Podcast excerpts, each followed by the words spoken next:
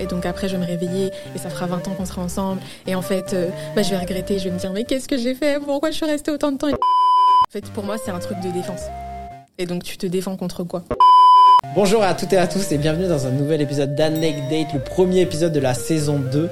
Pour ce nouvel épisode, j'accueille Tiffen. Tiffen, ça va? Ça va super, merci. Est-ce que ça vous est déjà arrivé de croiser quelqu'un et vous vous dites ah j'aurais peut-être dû lui dire ça mais non finalement si je lui dis ça il va penser ça et après tu vas l'aborder et tu te dis non je l'ai pas abordé de la bonne manière. Bref.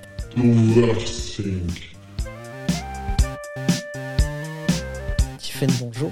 Salut. Merci d'être là. Merci, à toi. ça va? Ça va, tranquille. Un peu stressé, c'est mon premier podcast. non faut pas tu vas voir. C'est une safe place. Enfin on essaye de faire euh, en sorte que c'est une safe place. On a une petite tradition d'Anecdate c'est qu'on rend hommage au podcast de Rokaya Diallo et Grace Lee où ils demandent aux gens de se présenter tu vois sur le plan sociétal comment ils se définissent moi je suis un homme blanc hétérosexuel 6 du coup je te laisse te présenter Moi, je suis une femme noire, cis, hétérosexuelle. Euh, voilà, mes pronoms, on dit les pronoms et tout. C'est elle. ok Euh, et sinon, j'ai 25 ans. Euh, dans la vie, je fais de la communication. Donc, euh, je travaille principalement sur les réseaux sociaux. Je suis social media manager de deux médias. Euh, et à côté, mon side job, entre guillemets, c'est de créer du contenu pour des marques, mais à mon propre compte. Voilà, déjà est-ce que tu te considères comme une overthinker? 100%, ouais, bien sûr. pour toi ça se définit comment? Pour moi, c'est avoir la pensée un peu en arborescence, en arborescence. Euh, donc une pensée en entraîne dix autres qui en entraînent cent autres, etc. Et c'est effectivement, comme tu disais dans ton édito, le fait de pas réussir à se défaire de ces pensées-là. Euh, donc ça peut penser, ça peut passer des heures et des heures. Et je pense que ça se caractérise aussi par le fait que ces pensées-là, elles soient hum, paralysantes. Donc qu'elles t'empêchent de prendre action d'une manière ou d'une autre. Mais du coup, pour revenir plus sur la définition, tu vois, de l'overthinking et tout ce que ça représente. Donc, dans mes recherches, je suis tombé sur les recherches d'un psychologue qui s'appelle euh, Richard Davidson. Il a euh, dégagé trois types d'overthinking.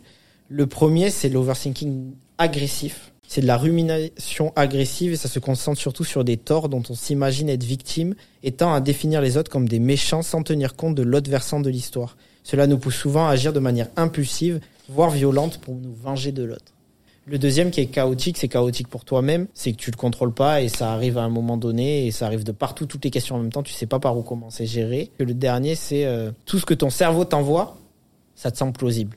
Donc tu te fais des scénarios, mais tu te fais que des bons scénarios selon toi. Ouais. Le psychologue Bernard Slem, il, a, il explique aussi pour rassurer les gens. En gros, il y a un côté rationnel, c'est que chez l'être humain, au fil des années, au fil des siècles, il s'est construit comment? C'est qu'on a tous tendance à retenir d'abord l'info négative. Parce qu'en fait, le cerveau, il est conçu euh, automatiquement, que ce soit même pour notre corps, euh, de manière médicale ou quoi que ce soit. Quand il voit un problème, il est conçu pour chercher direct la solution à ce problème-là. Mm. Est-ce que ça t'évoque, t'as en tête une anecdote? Ouais, franchement, euh, tout, j'ai l'impression que toute ma vie, tout, toute ma vie datingale, si je peux dire ça comme ça, elle est, elle a été marquée par, par ce truc-là. Du coup, c'est pas très, c'est pas drôle du tout. Mais c'est juste que, hum, étant donné que ça m'empêche, mon overthinkage m'empêche de juste ressentir et de, d'accepter ce que je ressens. Bah, en fait, ça m'amène dans des situations, euh, Attends, parce que t'as dit deux choses là déjà. ouais, Ça t'empêche de ressentir, Ouais. ça t'empêche d'accepter ce que tu ressens. C'est Les deux deux. choses différentes. les deux. Non, ça m'empêche pas de ressentir. Ok, ça m'empêche pas de ressentir, mais ça m'empêche d'accepter, ouais. Mais bon, si t'acceptes pas, euh, T'as une anecdote précise? Ouais. Je pense que je peux parler de mon date actuel Ok. qui, Miskin, il a charbonné. Il a charbonné pendant longtemps, des mois et des mois. Mais ouais, en fait, c'est une personne avec qui je me suis tout de suite sentie très bien, mais qui, parce que, euh, parce qu'il y avait en fait des choses euh, qui étaient annexes à ce qui me faisait ressentir, euh, des choses qui me paraissaient pas justes, entre guillemets, ou qui n'allaient pas avec ma vision euh, de ce que je voulais, ou de, de, ouais, de ce que je pensais que de, à ce à quoi je pensais que l'amour devait ressembler.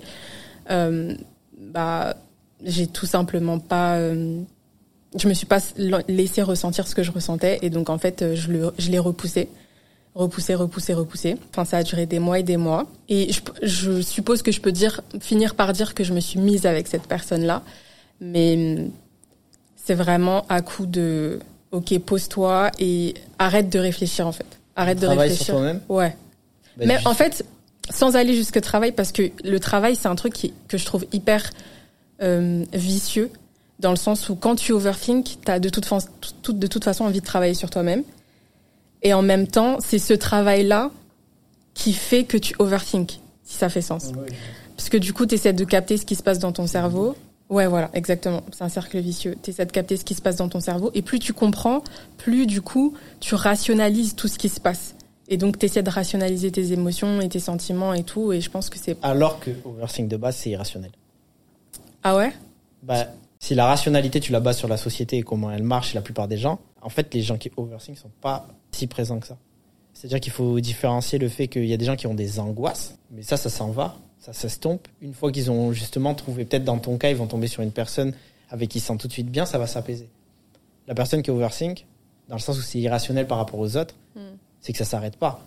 Et que te mettre avec une personne, c'est le début d'une nouvelle étape. C'est juste le overthink d'une autre manière, tu vois. Mais tu me fais la transition parce que hum, donc moi je t'ai découvert. Et c'était un TikTok où tu disais les trois sujets sur lesquels je décide de travailler cette année. Et dans ces sujets-là, il y avait l'amour. Et moi, ça m'a surpris parce que peut-être euh, c'est mon côté certifié de l'Overboy, tu vois.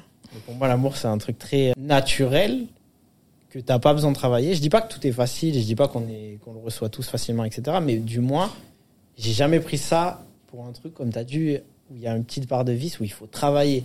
Là, quand j'ai vu ton TikTok, je me suis imaginé une meuf qui s'est dit bon, cette année-là, ça passe pas à côté de moi. Il y avait un espèce de truc de maintenant que j'ai géré certains trucs de ma vie, je suis à même de travailler sur l'amour. Enfin, j'ai fait une erreur dans ce TikTok, c'est que je veux pas travailler l'amour, je veux travailler ma vision de l'amour. Parce que hum, je suis d'accord avec toi que l'amour c'est quelque chose de naturel et c'est l'un des trucs les plus, euh, ouais, les plus naturels à ressentir, je pense, pour un être humain. Et d'un autre côté, l'amour fait que tu as des relations avec d'autres êtres humains qui sont totalement différents de toi. Et pour moi, ça, du coup, ça demande du travail. Ouais, je pense que le truc le plus naturel pour nous, c'est pas forcément de nous mettre dans les chaussures de l'autre tout le temps, de nous remettre en question, de, et de juste voir euh, les relations humaines de manière saine, selon ce que tu as vécu, selon si tu es overthinker ou pas. Pour répondre à ta question, du coup, c'est pas tant que je veux travailler dessus que en 2022 et que vas-y, c'est passé un truc dans ma vie et que du coup, je me dis bon bah là, machin, c'est le moment. C'est juste que ben parce que je suis une overthinkeuse, j'ai envie de toujours m'améliorer, euh, de capter qu'est-ce qui va pas, euh, qu'est-ce qui me fait me sentir mal, qu'est-ce qui me fait avoir des insomnies la nuit. Et ensuite, j'essaie de travailler dessus. Et du coup, ma vision de l'amour, ça en fait partie. J'ai fait des recherches et genre j'ai essayé de déblayer un peu le terrain et j'ai trouvé quelques trucs. Mais avant, je voudrais te montrer une vidéo. Tu me dis à quoi ça te fait penser. Ok. Ok. Ouais.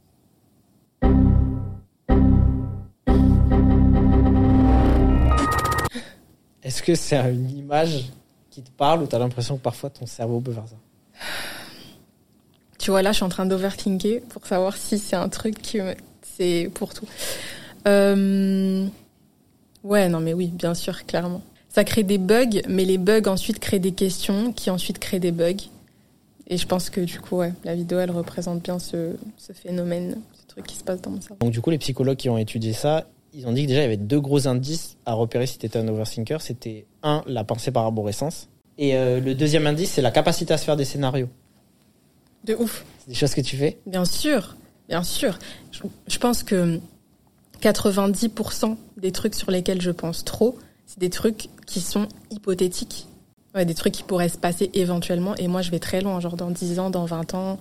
C'est la situation que tu as connue avec ton date que tu, dont tu 100%. parlais tout à l'heure? Ouais. Je pense que le, le- j'aurais pu ajouter à ma définition tout à l'heure de ce que c'est qu'overthink, euh, le, le fait de, de, ouais, de pas être concentré sur ce qui se passe là maintenant, mais de te dire, là il se passe ça et en fait, ça veut dire que dans dix ans, ça je pourrais penser ça en repensant à ce que la personne m'a dit et donc après ça pourrait déclencher ça et donc après je vais me réveiller et ça fera 20 ans qu'on sera ensemble et en fait euh, bah, je vais regretter je vais me dire mais qu'est-ce que j'ai fait? Pourquoi je suis restée autant de temps? Et j'ai perdu mon temps et machin enfin alors que frère ça aussi c'est- ça m'a un peu euh, joué des tours le fait que j'associe le couple à la longévité. Alors que c'est pas une fin en soi. Tu peux avoir formé une très belle équipe avec quelqu'un pendant quelques temps et c'est pas forcément du temps perdu, tu as passé un bon moment et c'est tout. Mais c'est difficile. En fait, en tant qu'overthinkeuse, moi, en ce qui me concerne, il y a toujours deux personnes. Il y a la personne qui sait en théorie que ça sert à rien de faire ce qu'elle est en train de faire et il y a l'autre qui le fait quand même. Je pense aussi à une amie à moi que j'ai connue. Euh, pour elle, après là, il y a toutes les autres pressions de la société patriarcale, etc., qui rentrent en jeu. Mais elle s'est séparée alors qu'elle a donc mon âge, 28 ans. Et elle, elle était en mode limite. En fait, elle était prête à rester dans son histoire qui était toxique pour elle, etc. Parce que c'était impossible pour elle. Elle, se disait, mais là, je vais plus rien valoir sur le marché. Quand elle m'a dit cette phrase, j'ai trouvé ça d'une violence inouïe, tu vois. C'est dire la pression qu'il y a sur les épaules des femmes. Mm. Et ouais, c'était plus. Euh, elle voulait pas justement se confronter à toutes les questions que ça allait lui déclencher de se séparer. Mm. Moi, je l'ai connue personnellement. J'étais avec, j'ai le cerveau qui tourne tout le temps, tout le temps stop je suis tombé sur quelqu'un où je me sentais apaisé. Tu vas tomber dans le piège de te dire, je préfère rester dans cette relation même si elle est toxique parce que flemme de repartir dans un truc euh, où mon cerveau y repasse, c'est bon, j'avais trouvé une personne, flemme de tout recommencer, tu vois. Mais du coup, toi, pour récapituler, tu ne overthink pas quand tu dates? Quand, quand, quand je suis juste dans ce truc de m'intéresser pour, euh, sans côté péjoratif, euh, passer le temps, même si je viens pour découvrir la personne, tu vois, j'overthink pas. Par contre, il m'est arrivé des dates, dès le premier truc, j'overthink beaucoup. Et là, soit tu te retrouves avec une personne où tu te sens suffisamment à l'aise pour lui dire et vous partagez beaucoup de choses. Et ça se passe bien et c'est génial. Euh, soit euh, de par tes bagages sentimentaux, que tu n'oses pas le partager et tout, tu gardes tout pour toi. Et en fait, tu es à deux endroits à la fois. Mm. Tu vis ton date qui est génial, mais toi, dans ta tête, tu es déjà. Ouais. Oui, ça m'est déjà arrivé d'être face à quelqu'un, on parlait. Euh, et moi, dans ma tête, j'avais déjà acheté le kangou familial, cassé mon parallèle, tu vois. Ça allait vite. Ça allait très vite. Mais ça, c'est autre chose. Et là, j'ai envie de te dire, vu que tu as quitté la phase de date, tu disais que tu étais avec quelqu'un aujourd'hui, comment ça se passe pour toi? Euh, C'est une trop bonne transition. J'aime trop parce que justement, moi, je me suis rendu compte, et c'est ce qui a fait que j'ai basculé du date au couple avec cette personne-là. Je me suis rendu compte qu'il y avait eu plein de trucs que j'avais estimé être négatifs dès le début, que j'avais fait une fixette dessus, et qu'en fait, ces trucs négatifs, ils avaient teinté absolument tout le reste tous les autres trucs qu'il avait fait, qu'il avait dit, les manières dont il avait évolué, etc. Ça, les trucs négatifs avaient teinté le truc. Donc, enfin, tout, toute l'expérience, quoi, je veux dire. Et donc là, maintenant, euh, que je m'en suis rendu compte, j'essaie de pas euh, être aveugle aux trucs négatifs parce que ça reste des choses qui m'ont fait peur et je pense qu'elles m'ont fait peur pour une raison. Mais j'essaie justement de ne pas les mettre au centre, de voir plus le positif et de, de, en fait, de m'écouter, de capter, ok, là, il a dit un truc ou il a fait un truc qui me rappelle, ou qui rappelle à mon cerveau ou à mon cœur ou à mon ventre, tout ce que tu veux, ce qu'il a dit auparavant. ça me rappelle le truc négatif qui m'a fait. Que pour bien euh, expliquer aux gens, toi, ton, ton esprit qui est overthink, tout est retenu. Ouais. Il n'y a pas de truc que tu oublies, en fait. Tout est retenu et chaque mot va être réutilisé contre toi. Ah, ok. Ah oui, en oui. d'embrouille. En fait, non, non, pas en phase d'embrouille, mais en mode, euh, ok, il a dit tel mot au lieu d'un autre, au lieu de plusieurs autres, il a choisi ce mot-là, et c'est pour une raison, en fait. Tu vois ce que je veux dire? S'il si, a choisi ce mot-là, c'est que... Et dans ces moments-là, tu arrives à te dire, attends, là, c'est moi qui pense qu'il a utilisé ce mot-là pour une raison, alors que lui, c'est pas forcément son cas? Non. Ok. Mais du coup, je pose énormément de questions pour essayer de capter si c'est vraiment... Tu me fais une transition toute parce que j'allais ah. dire, euh, j'ai l'impression que les gens qui overthink ont besoin de beaucoup de communication, tu vois, dans leur couple. Ouais. Je me reconnais de ouf dedans. Je pose énormément de questions et je pense que ça déstabilise aussi beaucoup. Mais tu l'as prévenu auparavant que tu étais comme ça? Non.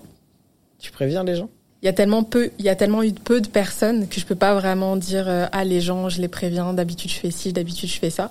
En tout cas, euh, dans mes expériences, non, j'ai pas prévenu les gens. Ça, ça, ça, s'est un peu imposé à eux, les pauvres. Ok. Si je te dis peur de l'abandon, ça te parle? Tout à fait. Ok. je pense que c'est lié. Euh, tu penses que ça va dans quel sens? C'est parce que j'ai une peur de l'abandon, j'overthink Ou c'est deux choses distinctes, mais par contre, elles sont quand même reliées et du coup, c'est c'est au moins impactant sur comment j'ai peur de l'amour et comment je m'y intéresse hmm. Je pense que le, moi, le sens que j'y mets, c'est d'abord euh, peur de l'abandon ou blessure de l'abandon. C'est ce que tu as dit? Peur de l'abandon. Peur de l'abandon. Et donc, overthinking. En effet, je pense que t'es pas juste un overthinker parce que tu es un overthinker. Je pense que c'est parce qu'il il, s'est passé des choses dans ta vie, euh, que tu as vu des choses dans ta vie qui ont fait que tu as ce qu'on appelle des traumas ou des blessures, ou voilà, tu mets le mot que tu veux. Euh, et voilà, et ce sont ces choses-là pour moi qui font que tu penses trop. fait, pour moi, c'est un truc de défense. Et donc, tu te défends contre quoi? Ah, ok, c'est intéressant. Moi, je pense que c'est ça. Et comme tu disais, euh, je sais plus comment il s'appelle là, le, le neuro, euh, neuroscientifique, euh, il expliquait que, ou alors non, peut-être que c'est toi qui expliquais ce truc-là, mais qu'en gros, le cerveau, il était, il essayait tout le temps de solutionner Oui. les trucs auxquels on est confronté. Et je pense que c'est aussi lié. Je pense que la personne qui overthink, ben en fait, elle essaie simplement de, elle se dit ok là il y a danger. Et il faut absolument que je trouve une solution. Et du coup, Mais en fait, le seul truc où je vais rompre avec toi, c'est que tu as dit euh, euh, l'oversing, c'est lié à forcément des blessures, tu vois, que tu as connues, etc. Euh, non, moi, je pense que depuis petit, je le suis. Et comme tu as dit en début d'épisode, même sur des choses positives. Ouais. C'est juste qu'en fait, quand tu grandis, tu parcours, tu vis des trucs, tu as des blessures, donc euh, peut-être que ton esprit commence à retenir euh, Ah, peut-être que je pense trop euh, dû à mes bagages sentimentaux. Non. C'est déjà, tu as peut-être une, une facilité à être comme ça parce que ton cerveau, il est, il est ainsi. Hmm. Et même toutes les études le prouvent. hein. Les gens, je reviens à ça et on l'a vu par rapport à, à quoi c'est lié, à quelle partie du cerveau c'est lié. Tous les gens qui sont dépressifs, c'est pas de leur faute. Oui, C'est qu'il y a des gens qui naissent avec plus de prépondérance à l'aide, tu vois. Mhm. Et donc forcément, tu nais peut-être avec plus de d'acquaintance avec le fait d'être euh, overthinker. Ouais. Donc je pense que ça s'atténue ou alors ça s'augmente selon les bagages sentimentaux que tu as eu. Mais par contre que tu l'as en toi, d'après ce que, d'après ce que j'ai lu. Imaginons un cas où euh, toi tu, tu vas à un date, tu as dit un truc, sur le chemin du retour, tu commences à te casser la tête, à te dire mais pourquoi Tiffen, t'as dit ça, etc. Là en fait aussi ça, ça s'explique euh, psychologiquement, c'est que il y a des sociologues qui ont dégagé de ça euh, trois réactions qui sont liées à trois formes d'estime de soi. D'abord, il y a l'estime de soi basse. La personne, elle va se dire, je n'ai pas dit ce que je voulais. Elle a dû me trouver timide, effacé, maladroit. Elle ne doit pas avoir envie de me dire au revoir. Et donc euh, là, tu te fais un scénario catastrophe. La deuxième estime de soi, c'est l'estime de soi intermédiaire. En fonction de ce que va répondre la femme lors du rendez-vous, euh, imaginons que c'est un homme, il aura des, des ruminations ou non. En effet, si le déroulé de la conversation le permet, avec les questions qu'elle peut lui poser, il aura déjà anticipé ses inquiétudes en lui donnant les informations qu'il souhaite grâce à ses réponses bien pensées. Donc là, tu vas faire le topo de la situation, tu vois. Et le dernier cas, c'est, euh, on le souhaite à tout le monde, estime de soi haute et haute compensation. Et tu vas réussir justement à te dire, non mais c'est pas lié, c'est pas grave en fait. J'ai fait une erreur, mais j'ai plein d'autres qualités. Et elle va me rappeler, et on va vivre un autre date, et ça va être génial. Donc il y a ces trois, euh, trois estimes de soi. Toi, tu te mets dans quelle catégorie? C'est graduel en fait. Parce que au bout d'un moment, je réussis. En fait, ça va pas de mal en pis, c'est le contraire. Je commence par l'estime de soi basse.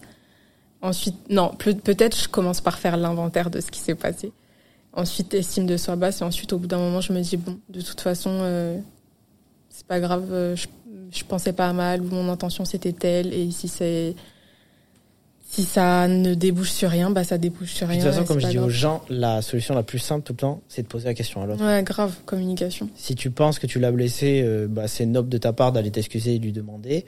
Et euh, au contraire, si tu es en train de faire un truc de mal, pose la question, tu vois. Ouais. Après, par contre, si ça arrive tous les jours et que tous les jours tu dois demander à ton partenaire, ton crush, quoi que ce soit, oui, est-ce que j'ai fait ci, est-ce que j'ai fait ça? La poteau, remets-toi aussi en question, tu vois. Ouais.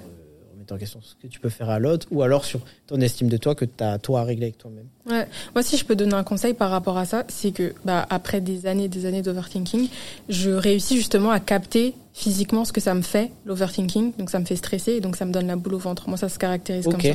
Donc du coup, quand, si on reprend ton exemple, tu vois, je vais en date et euh, j'ai dit un truc et euh, je suis sur le chemin du retour et ça me fait stresser et tout, direct boule au ventre. Et donc maintenant, j'ai capté que dès que j'ai cette boule au ventre, c'est qu'il y a quelque chose. Donc même si j'arrive pas à mettre le doigt sur ce qui fait que j'ai la boule au ventre, je réussis quand même à me dire, ok, mon corps là, il est en train de me dire ça. Et donc, premier conseil à des, des personnes qui pourraient ressentir la même chose, c'est essayer de capter c'est quoi les signaux, entre guillemets, de ce stress, de cet overthinking. Et ensuite, peut-être de coucher sur papier ou même juste de... Je dis coucher sur, papier parce que c'est dif- ça diffère de réfléchir. Quand overthink, tu réfléchis déjà. Donc coucher sur papier, tu te, tu te dis ok c'est quoi qui me donne la boule au ventre là tout de suite? Et hum, si tu arrives à te dire ben c'est parce que ce truc là je l'ai dit de telle manière ou à écrire ce truc là je l'ai écrit je l'ai dit de telle manière et je pense qu'il pourrait penser ci ça ça. À partir de ce moment là je pense que tu peux prendre action. Tu vois une fois que c'est écrit noir sur blanc Ouais, je stresse pour, pour ce truc là. T'es pile dans les bons conseils d'anticipation, Ah. mais dans les solutions, tu vois, qu'il y a à trouver. Et, euh, et c'est ça, c'est en fait, c'est se rapprocher d'un truc plus rationnel. Et c'est pour ça qu'en début d'épisode, même si ça t'a surpris, je disais souvent, c'est catégorisé comme irrationnel. Ouais. Parce que le nombre de questions qui arrivent et le nombre de scénarios, il y a quelque chose d'irrationnel là-dedans. Mm, mm. Donc, irrationaliser et revenir à des trucs très concrets, ça aide. Les psychologues, déjà, ils préconisent le fait de se méfier des solutions immédiates. Alors que ce soit au niveau de la pensée, parce que souvent quand tu overthink, tu veux vite trouver une réponse qui coupe toutes ces questions. Et deuxièmement, les solutions type euh, je mange, je bois vite, je, tu as des trucs comme ça, c'est aussi mauvais pour la santé. Donc euh, essayer de prendre le temps. Et que tout ça, se rappeler que euh, la principale cause, c'est dû à la rumination et le fait que tu, tu mâches, tu mâches encore et encore et encore. Te remettre un truc dans la bouche concrètement, c'est pas ça qui va remplacer le fait que tu, tu mâches. Tu vois, ça peut-être calmer le temps que ton esprit capte que tu es en train de manger quelque chose. Mais les questions vont repartir sur cette autre chose-là. Je te montre un chiffre, tu me dis à ton avis ce que ça représente Ok. par rapport à tout ça. 40%.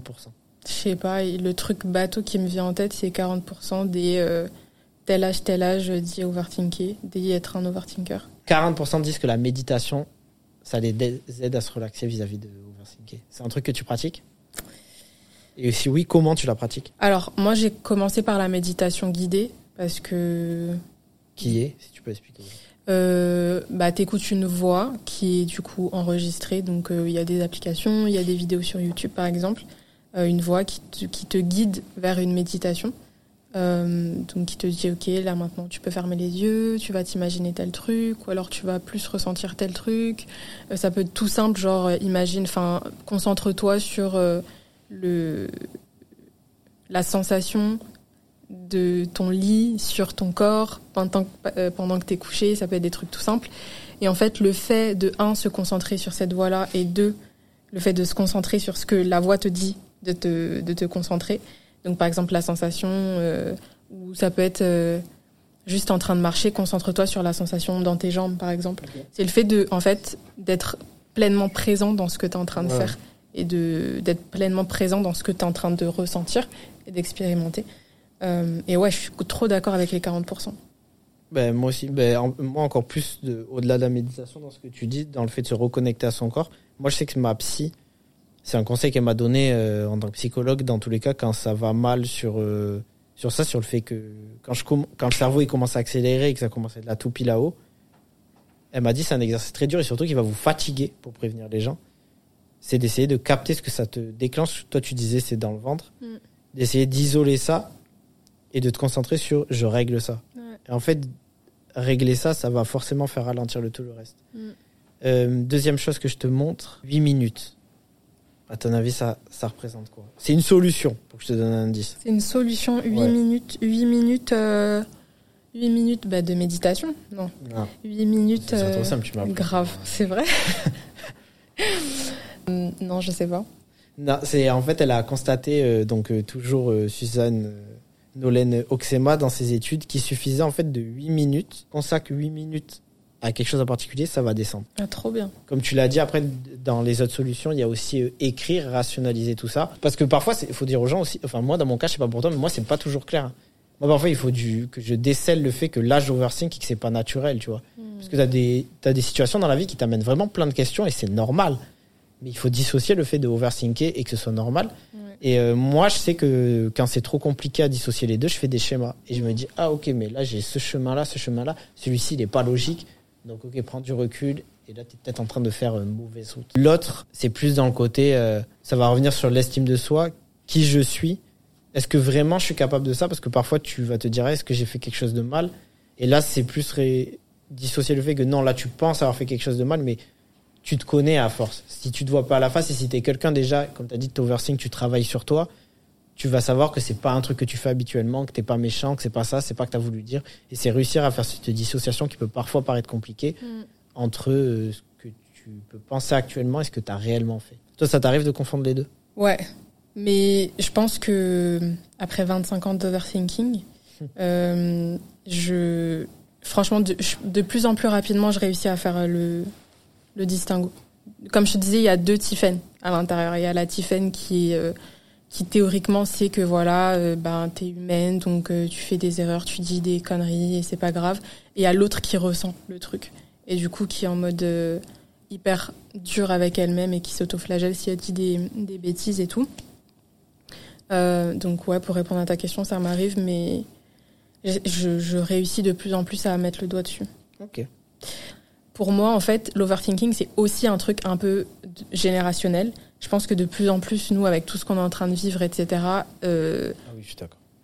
ouais, on est plus amené à overthinker dans le date. On est avec Dans le dating. questions, tu vois. Euh, non, mais merci. C'est un. Je pense qu'on a. Les gens se- s'en sortent avec pas mal de d'outils, tu vois, au moins pour essayer de, de travailler sur ça. Mais on te souhaite que du coup ça continue à fonctionner positivement pour toi. Merci. Est-ce que dernière question, t'as un thème sur le date, dans Neck Date, que t'aimerais bien qu'on évoque dans un autre épisode pour nos auditeurs Je sais qu'il y a un épisode dans la saison 1 qui, je crois, le titre, c'est euh, à quel point ton enfance et ta- ton adolescence. Ah, ouais, c'est le un date et l'enfance, oui. Ouais, je suis grave intéressée par ce sujet et je me demande s'il n'y a pas ce truc de euh, la représentation que tu te fais de l'amour par rapport à ce que tu as, vu quand tu étais enfant. Est-ce que vous en Ah parlez oui, ou pas ok, plus le tourner. Ouais, on en parle un peu, mais je vois ce que tu veux dire. Peut-être plus aborder le côté euh, comment on s'est construit. En fait, comment notre génération s'est construite face à l'amour Exactement. Ouais. Vas-y, ben, dites-nous en commentaire si vous voulez qu'on qu'on évoque tout ça. Dites-nous aussi si vous êtes des overthinkers. Qu'est-ce que vous en pensez Et puis nous, on se donne rendez-vous pour un prochain épisode d'Anecdate très très vite. Merci de nous avoir suivis. Merci Philippine. Euh, tu vois. Philippine, c'est parce que tu manques au podcast, c'est pour ça qu'il faut revenir. Merci Tiffen. Avec plaisir. Merci. Je à pensais toi. trop, j'overthinkais trop. Merci Tiffen. Et puis à bientôt pour un nouvel épisode d'Anecdate.